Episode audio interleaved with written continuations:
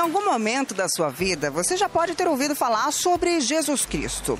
Uma figura com uma força indescritível que mudou a história da humanidade. Existe o antes e o depois dele. No mês de abril, os cristãos comemoram sua morte e ressurreição. Mas por que eles fazem isso? Você já parou para pensar como este homem pode influenciar na sua vida? Pois é, é sobre isso que a gente vai falar hoje no Conversando com você, com a professora Conceição Vieira. Meus cumprimentos a todos e todas. Mais uma vez, um episódio do nosso Conversando com você. Vida, paixão e ressurreição. Como viver no mundo atual? E poderiam me perguntar, por que esse tema? Em que momento nós estamos vivendo?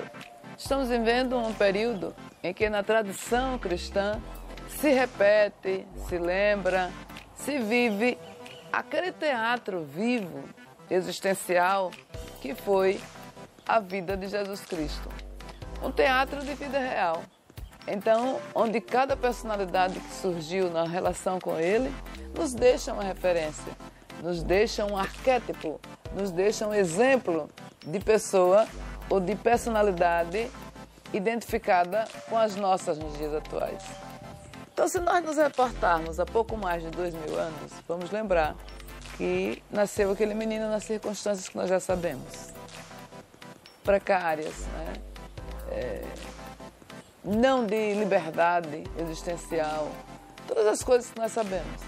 E os primeiros anos da sua infância, vivia entre os doutores, discussando, conversando, um menino à frente do seu tempo.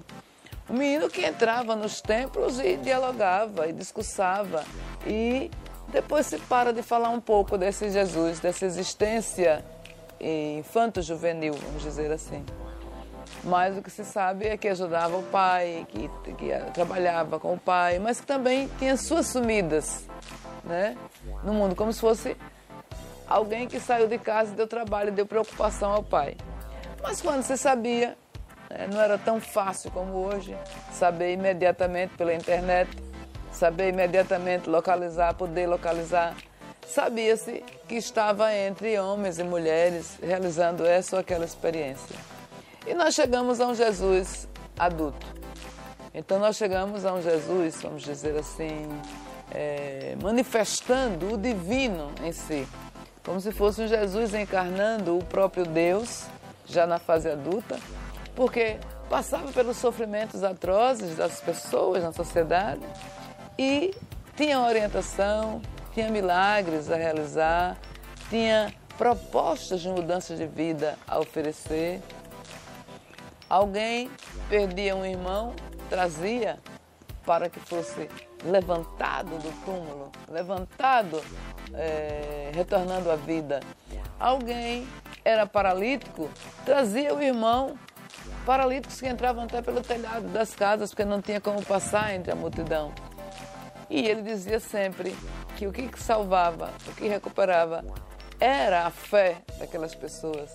Então ele nunca dizia que era o poder dele, era o poder existente nas pessoas, de fé, né, de, de, de contato com o divino, e que possibilitava aquele milagre. Então eram pessoas que vinham, como trouxeram Maria Madalena, endemoniada naqueles, naqueles tempos, como se dizia, né? possuída por energias complicadas, confusão mental, né? irritação, é, quebrando coisas à sua frente. E o que dizia é uma mulher adúltera, e por causa disso chegou a esse ponto de sofrimento físico e emocional.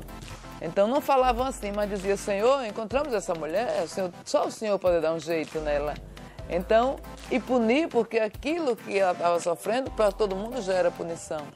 E se nós viermos aos tempos de hoje, na psicanálise também, nós encontramos explicações imediatas para as coisas. Então, nós dizemos que a genética e o ambiente nos diz do comportamento humano. Então, é como se a gente tivesse que viver um determinismo, que tudo tem uma causa imediata, fácil de ser descrita, fácil de ser citada, então, uma causa genética ou uma causa ambiental que nos leva a ter esse ou aquele comportamento. Então, esse determinismo existencial nos limita nos tira a liberdade de viver, de mudar, de crescer, de vencer as adversidades. Então, se tudo que a gente vê no outro, na outra pessoa, nós dissermos que ela está passando porque o pai foi isso, a mãe foi aquilo, porque é muito complexo, mas nós é, vimos isso lá também nessa experiência com Jesus. Então, e Jesus toca aquela mulher e vira uma outra Madalena. Zaqueu, Zaqueu, um cobrador de impostos, não suportava Jesus. Depois foi tocado pelas mensagens de Jesus, mas se achava indigno, indigno de estar perto de Jesus. Zaqueu baixinho, pequenininho, não dava para ver Jesus no meio da multidão, subiu numa árvore à distância e de lá ficava olhando o mestre na árvore. E ele olhou. Ele disse: Zaqueu, desce daí. Zaqueu, vem comigo escutar. E, e a multidão parou e ficou perplexa, porque para todo mundo nesses momentos, no momento de Maria Madalena, não era para tocá-la e transformá-la, e ela ser a maior seguidora de Jesus? Na hora de Zaqueu, era para dizer que ele é um cobrador de impostos, quer saber de dinheiro e quer saber do, do recurso das pessoas, e que por isso era indigno de poder estar seguindo Jesus? E por isso não poderia ser tocado nem chamado por Jesus? Então, esses momentos em que a gente cria um estereótipo para as pessoas, achando que elas são marginalizadas e por isso não podem ser é, socorridas, amparadas e transmutadas. Então Jesus foi assim, ele era um judeu rebelde. Jesus se revoltou com aquilo que existia de incompreensão, insatisfação, injustiça, Jesus não andou com os doutores da lei. Até ele teve lá quando era criança, discursava e ia embora correndo. Jesus, quando adulto, procurou os periféricos. Andou com quem não tinha estudos. Andou com pedreiros, andou com pescadores, andou com, quem estava na, na prostituição, andou com quem estava na vida comum, aparentemente mundana, como se o mundano fosse algo à esquerda do divino, do espiritual e que as coisas não podem se completar. Então, esse Jesus das curas, esse Jesus da, das oportunidades, três anos de intensa vida, e nós vemos, né? E no Sermão da Montanha, e as subidas aos montes todas as tardes para refletir, para meditar, junto com seus discípulos. Então, os ensinamentos, a fala pausada para as pessoas, aquilo que vinha ao seu coração e que ele sentia que era preciso as pessoas escutarem. Então, eu quero com isso, contando essa história, dizer que nós temos vários tipos de ensinamentos da vida de Jesus. Mas eles são para serem vividos hoje. Eles não são para serem lidos em casa à noite, muitas vezes tão somente. Eles não são para serem lidos ou repetidos no templo religioso, de quaisquer religião, tão somente naquela hora. E quando nós saímos, esquecemos. Às vezes nós saímos da igreja e encontramos o nosso carro riscado. Então acabou-se. Perdeu a cabeça, xingou quem riscou. Às vezes nós saímos do templo e encontramos nosso carro preso, preso, sem distância suficiente para sair do lugar, porque outra pessoa prendeu o nosso carro. E aí a gente já quer xingar, esbravejar, pintar. Então, você passou um tempo enorme se redimindo você passou um tempo enorme lendo, cantando, louvando. Mas na hora do teste, o primeiro teste, o mais simples teste, você perde a cabeça, você desqualifica, você se enerva, você xinga, você. Então, é essa vivência do ensinamento crístico que nós precisamos mudar.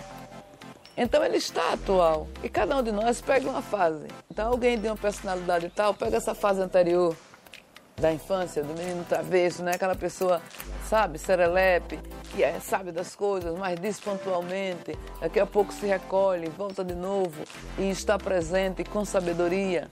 Você pode ser inspirado nessa fase de Jesus conversando com as pessoas, de Jesus solucionando os problemas das pessoas, de Jesus chegando gente dizendo: é, Senhor, nós temos essa multidão aqui, nós só temos aqui três pães, seis pães, nós só temos aqui essa, essa, essa, essa vasilha de vinho e não tem nem como a gente começar para esse povo todo. E ele, testando a fé também dos presentes, multiplicou os pães, multiplicou o vinho, multiplicou o peixe, que era tão pouco para aquela multidão, mostrando que a sua sabedoria, a sua ligação com o Pai é tão direta que ele transforma a matéria, que ele transmuta a matéria, que ele materializa o que não está no material né, está na energia e ele tem a capacidade de materializar aquela energia e multiplicar a, a materialidade, e multiplicar os pães, e multiplicar peixe, e multiplicar vinho, e transformar água em vinho. Todas essas coisas é de um outro patamar de sabedoria e de presença muito forte, mostrando que ele e o Pai eram um. Então, e ele nos diz o quê? Vós podereis fazer tudo o que eu faço e ainda mais. Será que a gente acredita nisso? Será que tem como viver isso? Vamos pensar um pouquinho e voltamos daqui a pouco. É assim, eu creio. Entre umas pessoas acolheria e outros não. Porque tem vários tipos de pessoas no mundo, né? Então, alguns acolheria e outros não. Deu tiro por mim. Que agora no momento eu estou desigrejada, mas eu fiquei evangélica há três anos e para mim foi ótimo, maravilhoso. Mudou bastante a minha vida. Ele com certeza seria crucificado novamente. Muita gente às vezes acaba se prendendo ao que os templos vendem e acha que tem que ser um Deus perfeito. E a própria palavra diz que Deus não era perfeito e não andavam com pessoas perfeitas. Então por isso que eu acho que ele não seria compreendido e seria crucificado novamente, infelizmente. Que maravilha nós vermos é, a sabedoria das pessoas né, nas comunidades. Então, vivemos uma experiência agora de Maria Lúcia, que nos diz assim: umas pessoas compreenderiam, umas pessoas aceitariam o retorno de, de Jesus. Entenderia, seguiria, outras não. Porque nós temos os vários tipos de pessoas na nossa sociedade. Então, está falando de algo realmente possível de acontecer. Né? Então, a compreensão por parte de alguns e a negação por parte de outros. Então, é sabedoria popular. É um conhecimento da própria vivência, da própria experiência de vida, né? Então ela disse: é muito bom estar ouvindo a palavra nos templos, nas igrejas, mas eu agora estou desigrejada. Que palavra linda! Que, que conceito! Que maravilha! Essa abordagem. Eu estou desigrejada, mas eu estive três anos presente na igreja. Olha, eu queria trabalhar um pouquinho em cima disso. Então, você pode ficar desigrejada sem ir ao templo e achar que com isso você está cometendo um imenso erro. Você está pervertida, você está uma ovelha perdida. Você está sem a vivência desse cristianismo porque não está indo ao templo. Você pode ficar com dor na consciência. Você pode ficar se autoculpando que não está digna nesses tempos e até botou um olhazinho de tristeza na hora que disse: Passei três anos bem, agora estou desegrejada. Ora, mas se a gente voltar lá nessa história que eu estou contando de pedaços, fases da vida de Jesus, teve uma hora lá que ele olhou para Pedro, aquele pescador grosseiro, né? Que brigava com todo mundo, rabugento, quando pegava pouco peixe e tal, encrenqueiro. Pedro, és pedra. E sobre ti erguerei a minha igreja. O que quer dizer isso? Que todos nós, ele queria com o exemplo de um homem bem simples, bem rude, mas que ele via o seu coração, ele quis dizer que todos nós somos igreja, que todos nós somos templo. E o que quer dizer igreja? Esse templo e essa igreja é um lugar onde o divino está. Se nós somos filhos do divino, se nós somos filhas do divino, se nós somos criaturas de um Criador, aquilo que o Criador cria está em nós. Se o lugar mais sagrado mais divino na compreensão humana. é o templo, é a igreja, nós somos essa igreja. Ele está contido em nós. Então, Maria Lúcia, a igreja é você. Ele disse que ia botar sobre Pedro para dar exemplo a gente que qualquer um de nós poderemos viver e ser a igreja. O que vai importar é que tudo aquilo que você ouviu nos três anos, se você está seguindo, se você trouxe para a sua vida, se aquilo que você vê no dia de hoje de incompreensão, você disse uns receberia Jesus, outros não. Então, se essa divergência você compreende qual delas, qual desses caminhos você deve seguir. Então, se você faz a opção, a escolha, pelo que você acha positivo, pelo que você acha melhor, pelo que você acha certo, você está vivendo a igreja. Você está sendo a igreja. Mesmo que as suas circunstâncias atuais, as suas circunstâncias atuais não lhe possibilitem ir ao templo físico. Não estamos querendo dizer com isso que não há valor em ir ao templo, que não há valor em ir à igreja. Absolutamente. Há valor, porque também o hábito faz o monge. A repetição nos leva a uma entronização. A disciplina nos leva a assumir e mudar o hábito. Então, os nossos hábitos, aqueles mais que aparentemente de sacrifícios, né, de renúncias, de mudanças de comportamento, eles devem iniciar em nós como disciplina. Olha, eu sei que isso aqui é uma coisa boa, eu não tenho condição de fazer, mas eu vou começar a fazer disciplinadamente.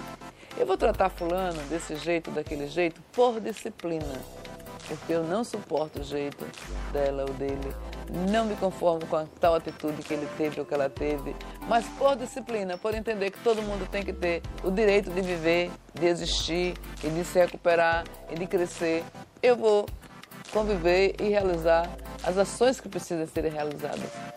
Então, nessa hora você está dando ao outro essa oportunidade. Você fez uma escolha e a sua escolha inicialmente é por disciplina. Então a disciplina pode constituir lá na frente o nosso comportamento, pode influir completamente no nosso comportamento. Então, você pode continuar seguindo na sua vida aqueles ensinamentos que você aprendeu no tempo que estava na igreja. Você pode também hoje retornar à igreja quando der. Mas, o, sobretudo, o que importa é como você vive a igreja. Então, o que a gente vai buscar na igreja é uma palavrinha. Quando a gente está indo para a igreja, a gente diz que está seguindo uma religião. Uma religião. Mas o que será religião? Se tem tantas. Se é uma briga, se tem mortes, se homens e mulheres se matam em nome da religiosidade. O que é religião? Se a gente diz que quer seguir o divino, se a gente diz que quer refletir nesse período é, da Semana Santa sobre o, o, cristianismo, sobre os ensinamentos de Jesus, se a gente fala isso tudo, por que, que a gente briga e mata em nome da religião? Por que a gente diz que a minha religião é superior à do outro? Porque eu estou salvo, o outro não está salvo. Então são coisas que estabelecem em nós simplesmente uma relação muito mundana do que é religiosidade e muito de poder, né? É uma questão de poder, uma questão de hierarquia. Eu sou melhor, eu sou maior, né? O meu Deus é melhor que o seu Deus. Então a gente leva a dimensão humana, humana bem daquelas fraquinhas, vamos botar entre aspas esse humano. Uma experiência humana, a gente quer trazer Deus para essa experiência. Minimizar o poder, a sabedoria da criação para fazer um conceito de um homem ou de uma mulher defeituosa e fazer disso a dimensão do divino. Quando eu digo que a minha religião é superior, que meu Deus é melhor, que o Deus do outro não existe, que todas essas coisas. Então, é, erguer a igreja, então religião significa religação. É religar. Religar com o quê? A gente está aqui, vivendo, cada um na sua família, com seus problemas, com as suas alegrias, com seus estados de felicidade, com as suas impaciências também, com as suas enfermidades, com as suas limitações econômicas. E eu vou me religar ao quê? Religar à origem, religar à causa inicial, religar ao início da criação. Então, religião é religação. Todas as vezes que o meu ato é de religação, é de estabelecer uma relação com o outro, eu estou realizando uma prática religiosa eu estou sendo uma igreja viva. Eu estou sendo a repetição daquilo que ele fez lá e viveu dois mil anos atrás. Então, aquela simbologia, aquela vida toda, aquele sofrimento todo, aquelas, aquelas curas todas também, cada fase que a gente trata da, da experiência dele, nós estamos falando de algo que é para trazer para a nossa sociedade hoje e ser vivido por nós hoje. Mas nós vimos também, é, acho que o Wesley nos dizendo que, que ah, se Jesus voltasse hoje, ninguém ia receber, ninguém ia nem entender, nem aceitar, porque ele, ele vinha do meu jeito, ele era imperfeito, ele ia lidar com as pessoas que estão no mundo comuns. Quer dizer, feliz também a fala de, de Wesley, maravilhosa. Quer dizer, a sociedade, quando a gente olha, será que ela está pronta para receber alguém dizendo que trouxe uma mensagem de salvação, salvação, uma mensagem de crescimento espiritual, dizendo a você que partilhe os bens, países poderosos, sejam solidários, cumpra aquilo que diz a ONU, cumpra aquilo que diz a OEA, cumpra aquilo que diz a Organização Mundial de Saúde e partilhe e olhe o outro com o outro olhar. Era isso que Jesus fazia. Ele desestabilizava as instituições conclamando a inclusão. Conclamando, conclamando a inclusão. Então é como se ele fosse um judeu rebelde. Então, quando você fala dessas coisas, quando você diz vamos realmente acolher, vamos partilhar, então um país riquíssimo não pode deixar o outro vizinho na miséria. Então, como sentar e conciliar essas circunstâncias para a construção de um mundo melhor, de uma sociedade mais justa? Então, o que acontece é esse ensinamento que ele deixou desde lá atrás, com a sua santa rebeldia, vamos dizer assim. Então, ele não andou com os doutores da lei, eu volto a dizer. Era com os mendigos, era com os trabalhadores braçais, era com os empregados, era com os ambulantes. Era, e a gente acreditaria? No meio de alguém na comunidade, como nós chamamos hoje, surgir algo divino, nós acreditaríamos, nós acolheríamos, nós respeitaríamos. São essas questões que a gente tem que ver. Hoje a gente ficava esperando aquele Jesus loiro, os olhos verdes, os cabelos lindos, castanhos ou aloirados, ondulados caindo sobre os ombros, pintado pela necessidade humana, pintado pelo mundo eurocêntrico que tem que ser homem branco, bonito, dos olhos verdes. Onde Jesus vivia, ele teria outras características físicas que não essa. E onde nós estivermos, nós precisaremos pintá-lo e mais do que pintá-lo, senti-lo dessa daquela forma. Então, se eu estou na África, eu vou identificá-lo com aquelas características. Se eu estou no Brasil, eu preciso identificá-lo com as características da maior parte do povo brasileiro. Se eu estou na Europa, com essas características. As características físicas não servem apenas de inspiração para que a gente busque um Jesus cristificado interno. Então, Wesley, você foi feliz. Só não tem uma coisa, só tem uma coisa. Você disse, ele não é perfeito. Ele é perfeito. Ele andou com os imperfeitos. Essa que é a sabedoria divina. Desceu do divino, desceu da sua sabedoria, da sua santidade e veio viver com as pessoas comuns, acolhendo, tendo paciência de escutar aquelas histórias, né? Aquelas lamúrias da vida e tal. Então, é essa dimensão que a gente precisa ter. De como a gente, vamos dizer assim, copiar, viver por disciplina cada fase dessa da vida de Jesus. Alguém segue, segue, a infância, outro segue essa fase da construção, como seria ele chegando aqui hoje, e nós voltamos daqui a pouco para falarmos do finalzinho, que é a paixão e a ressurreição. Então, terceiro momento, terceiro grande ensinamento da vida de Jesus para os cristãos, para a sociedade atual. Então, como torná-lo redivivo, né? como torná-lo presente na nossa existência. E há quem goste exatamente dessa terceira fase. Eu acho que talvez seja da vida de Jesus a que mais sensibiliza o maior número de pessoas na sociedade ocidental, que é a paixão. Então, Jesus ser preso, Jesus ser passar pelos sacrifícios da dor após a prisão, de ter que andar com uma cruz imensa, pesada sobre os ombros, de cair várias vezes como um homem comum, como as pessoas na sociedade, como outros, mas outros com defeitos, outros infringindo as leis da natureza, outros sem respeitar a relação interpessoal, sem respeitar a vida do outro, outros sem respeitarem o meio ambiente, pessoas que infringiam nessa naquele aspecto toda a harmonia da existência humana. E Jesus, que sempre respeitou, que sempre integrou em suas atitudes, o seu jeito de pensar, de agir, de sentir, e que inspirava as pessoas a isso, passar pelo mesmo sofrimento.